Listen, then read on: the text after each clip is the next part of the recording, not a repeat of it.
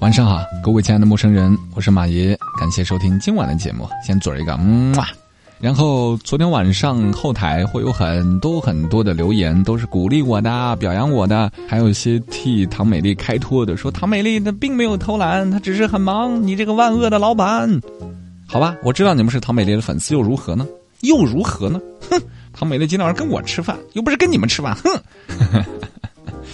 好了，我只是站在一个老板的角度啊，我们的目标只有一个，就是服务好大众，让大家在我们的。呃，微信公众号当中能够收获到更多更多有意义的知识点，而不是乱七八糟的一些心灵鸡汤啊，这个其实挺无聊的。所以今天晚上的这篇文章来自一位微信 ID 叫做“扫一扫”的朋友，这名字起的挺适合社交哈。你叫什么？我叫扫一扫。这篇文章的标题叫做“我用二十四次离职换来六条写一样的教训”。其实之前我有想写类似的文章，但我。懒，哎，就是懒，没写，所以今天晚上感受一下这篇文章。这篇文章的作者叫做周冲，周冲的自我介绍，他说一五年离开体制，放弃公职，从事自由写作，写了本书叫做《我更喜欢努力的自己》，正在热卖当中。如果喜欢的话，可以去关注一下这本书啊。呃，这篇文章选自他的微信公众账号，叫做周冲的影像声色。有兴趣的话，可以去找找他。我也希望周冲能够和我取得联系，能够给我们授权。因为我看一下这篇文章，我感觉是我喜欢的类型，但会打多少分呢？读完再说吧。好了，接下来十分钟左右的时间交给我。我用二十四次离职换来六条血一样的教训。作者周冲。我是二零一四年毕业的，毕业之后以为年轻有的是任性资本。也有的是发展可能，结果频繁跳槽，稍有不顺就辞职。毕业五年，跳槽了二十四次，最短一次只做了半天，最长一次也不过四个月。可是辞职一时爽，职业生涯成了火葬场。到现在为止，我已经三十岁了，一事无成，再去求职，已经没有公司要了。今年年初，在各大招聘网站上。发了十几轮简介，结果只有一个电话面试。电话里，HR 问：“为什么你这么多年跳槽这么快呀？”我说：“哎，可能没有找到合适的岗位。”人家一听，婉转的挂掉了电话，再无回信。后来想求朋友介绍工作，但因为自己太动荡，翻了一下电话簿，发现根本没有人脉厉害、资源丰富的朋友。做兼职。人家只要自带技能、专业本领过硬的人，我算了吧。这些年根本没有静下心好好学东西，根本找不到这样的工作。做体力活、服务行业，对不起，吃不了苦。就这样，我在破旧的出租屋里待了几个月，不知何去何从。甚至有一度，我想过求从前的领导和 boss 重新接纳，申请一发出，对方回复说。某某某已经开启了好友验证，你还不是他的朋友。作为一个自毁前程的人，我想以自己作为反面案例，告诉所有冲动过、天真的、任性的、对职场一无所知的、抱着粉色幻想的唯我独尊的九零后，几条气血的建议。希望你们每一个人都能好好看完，千万不要像我，非要踩进这些坑。第一条，动辄离职，真的死得快。如果你是一个九零后，你一定要克服自己这个愚蠢的念头。我还年轻，有的是时间。事实上，我们的时间真的很少。我听一些 HR 说，现在来求职的人，哪怕九零年的，都会被排除在外，因为快三十了，磨合成本太高，对方要价也更高，不划算。尤其是女性。因为各种保护，企业动不得，辞不得，用人单位本来就慎重，职业年龄更短，一旦过了二十五岁，在职场上就变得很尴尬。你去求职，别人会非常婉转的打听你的婚恋情况，然后就没有然后了。也就是说，我们只有短短几年的黄金求职年龄段，这段时间过去了，在职场上就不再有年龄优势，而频繁辞职。你很难学到一个行业的真本事。之前我一个老板说过，如果你想了解一个行业的精髓，必须要在这个行业待上五年以上。我五年是待了五年，只不过在二十四个地方待了五年，这就导致我永远在面试，永远在试用，永远在被拒绝。能学到本事，怎么可能？我现在窘迫到连叫一份八块钱的外卖都要分成两顿吃，在淘宝买衣服都只敢收三十块以下的，并且一穿就是一年。说到淘宝，突然想起外媒曾经问马爸爸：“对当下年轻人频繁辞职你怎么看？”马爸爸说了一番话，我觉得大家都该好好听听。他说：“不要频繁辞职。”马爸爸第一份工作做老师，并不是自己热爱的。但因为一个院长在他毕业的时候对他说：“答应我，干满六年。”他信守承诺，做满了六年才开始创业。而这六年里，他慢慢发现老师这份工作的乐趣。面对当下年轻人的辞职瘾，他说：“你要在内心深处给自己一个承诺，这份工作我至少要做满三年才走。”很多人啊，跳来跳去，这真的不好。通常情况下。二十到三十岁的年轻人对自己的未来没有方向，脑子里有很多想法，觉得自己啥事儿都能做好，事实上啥事儿也做不好。你要跟着一个好老板，将一份工作坚持做下去，就专注眼前，将你最擅长的事情做好。我直到现在才明白马爸爸的话中真谛。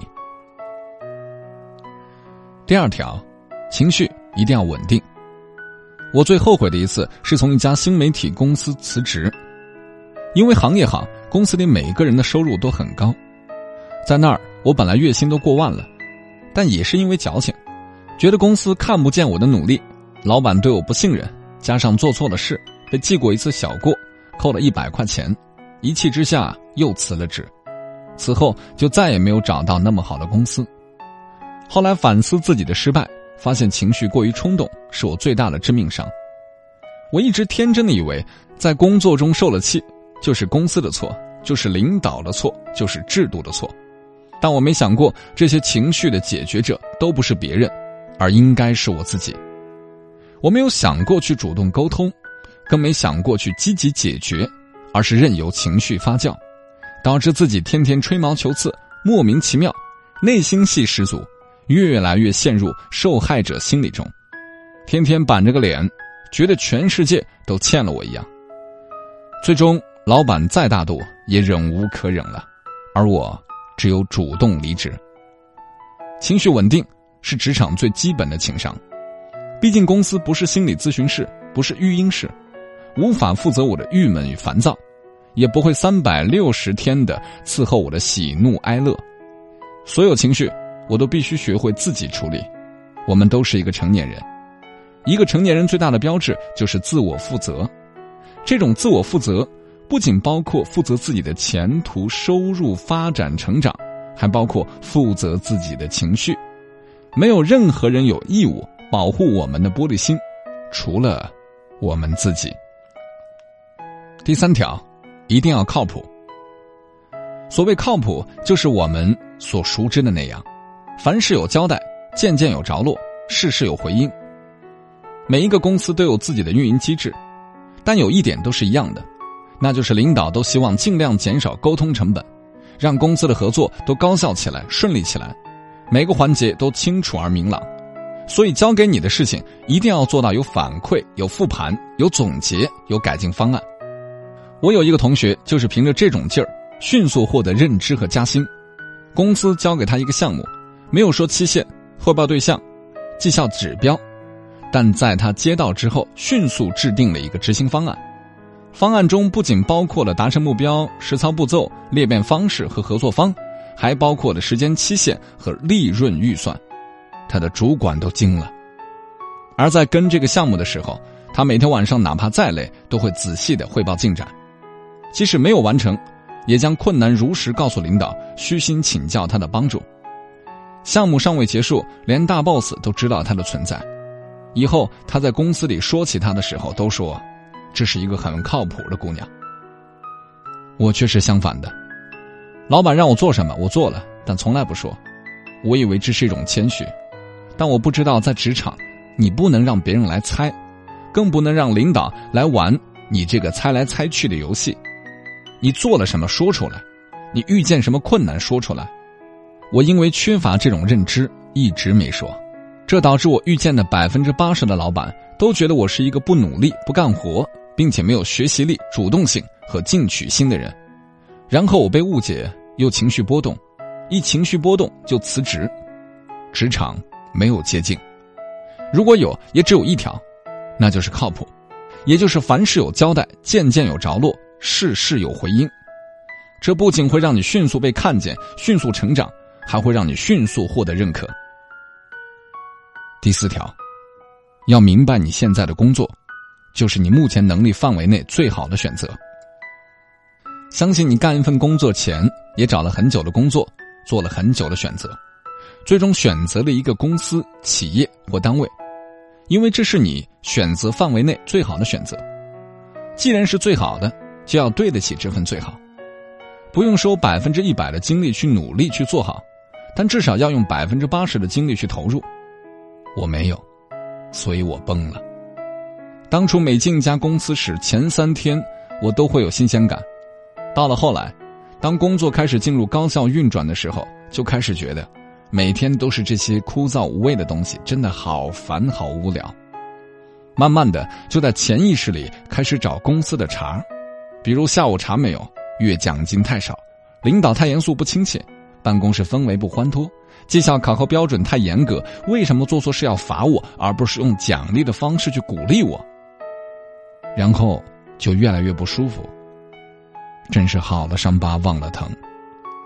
我忘了自己当初是如何投了几十次简历才得到两个面试的，也忘了自己当初为了找这份工作是如何求领导。比如我不要工资，我就想在这里学点东西。更忘了自己当初收到工作邀约的时候是如何兴奋的发朋友圈的。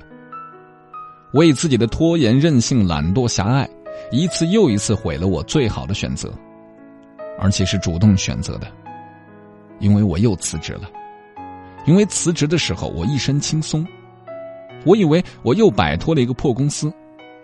但我没有想到的是，就在我的不理智之下，我的选择慢慢变得了一个不如一个。最好的工作是那家新媒体公司，其次是一家旅行公司，再次是一家做漫画的公司。其他的给我的月薪都没超过四千，而且公司越来越小，越来越杂，越来越乱。第五条，不要到处树敌。尤其不要用你的小性子，与你本该好好学习合作的对象树敌。我干过最傻的一件事，就是在朋友圈吐槽老板，当然不是直接骂，而是指桑骂槐，说某些人如何如何不好，如何如何格局小，结果当然被老板知道了，这就成了我被辞退的一个导火索。还有一次在吃饭时，我和一个同事兴奋的聊八卦，说东说西。没想到几天之后，这些话全传到被八卦的同事和领导的耳朵里。可想而知，立即在公司里树了一群敌人。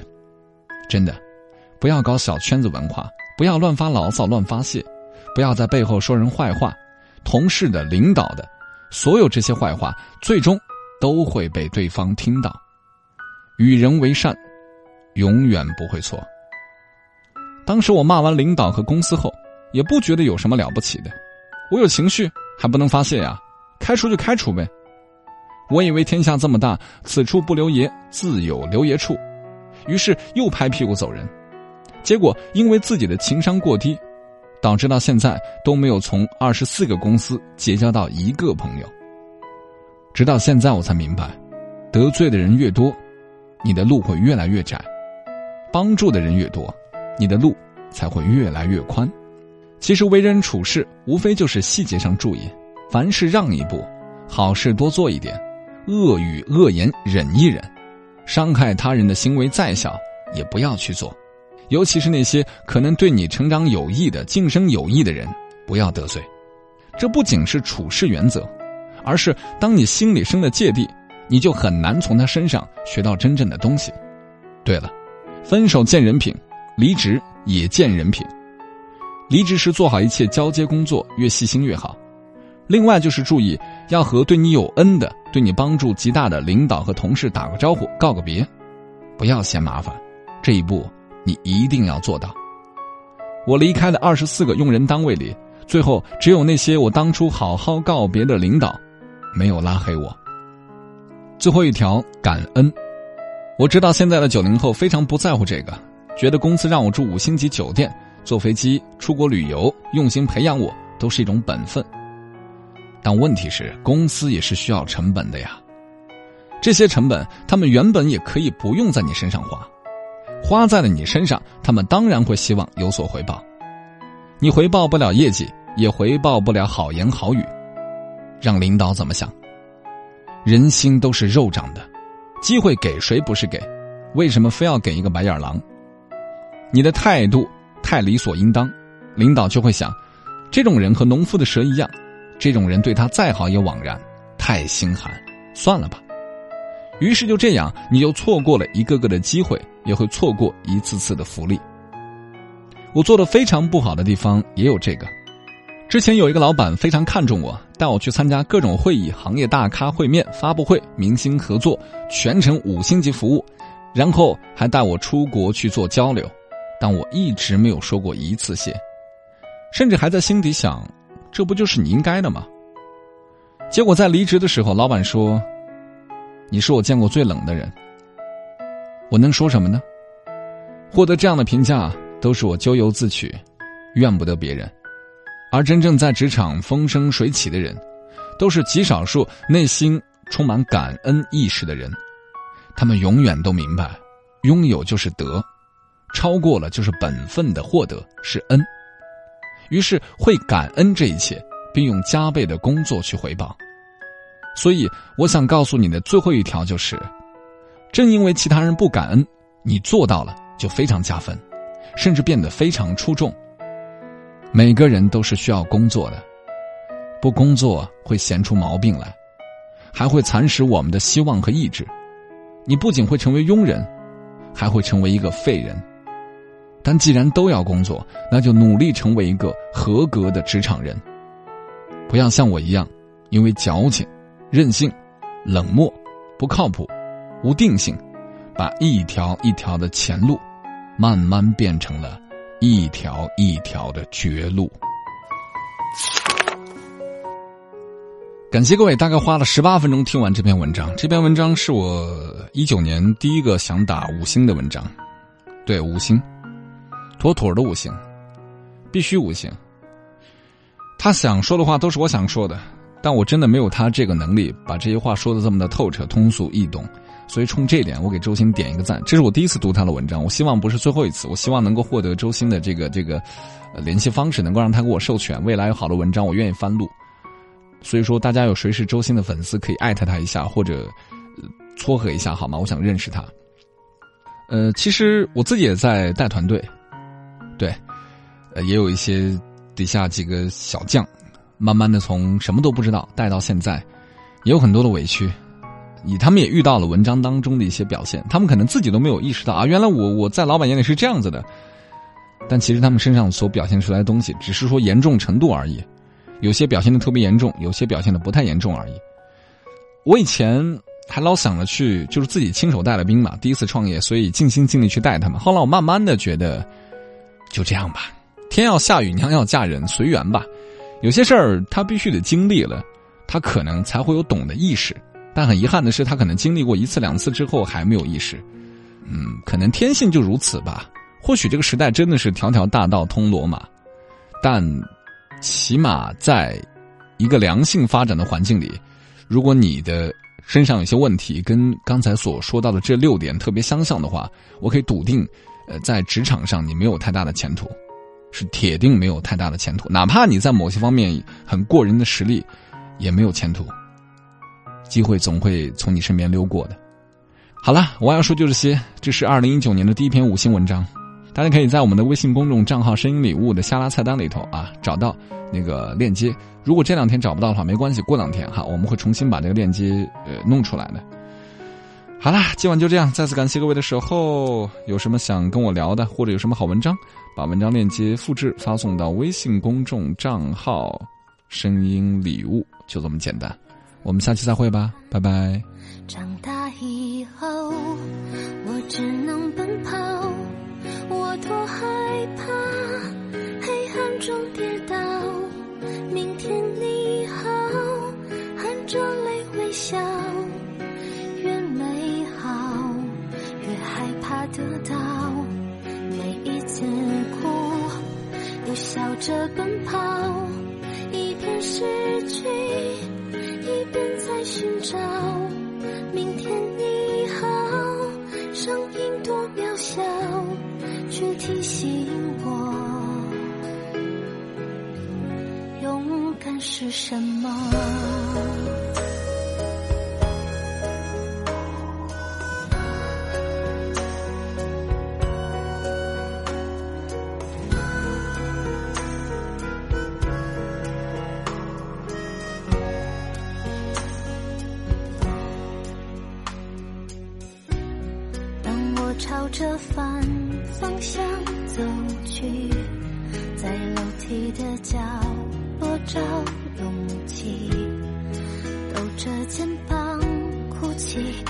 自己。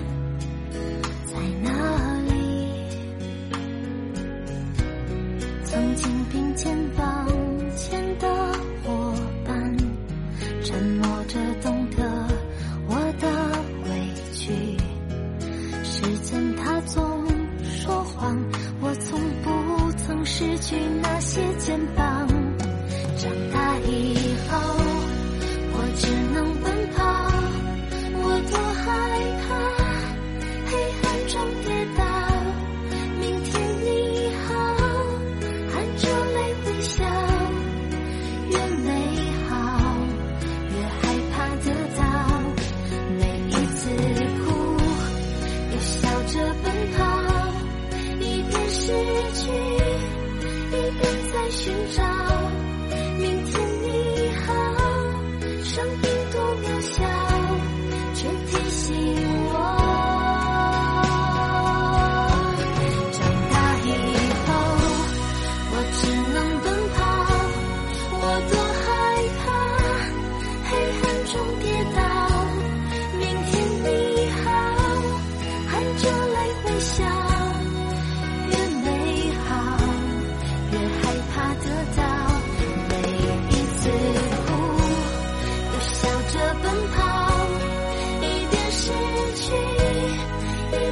寻找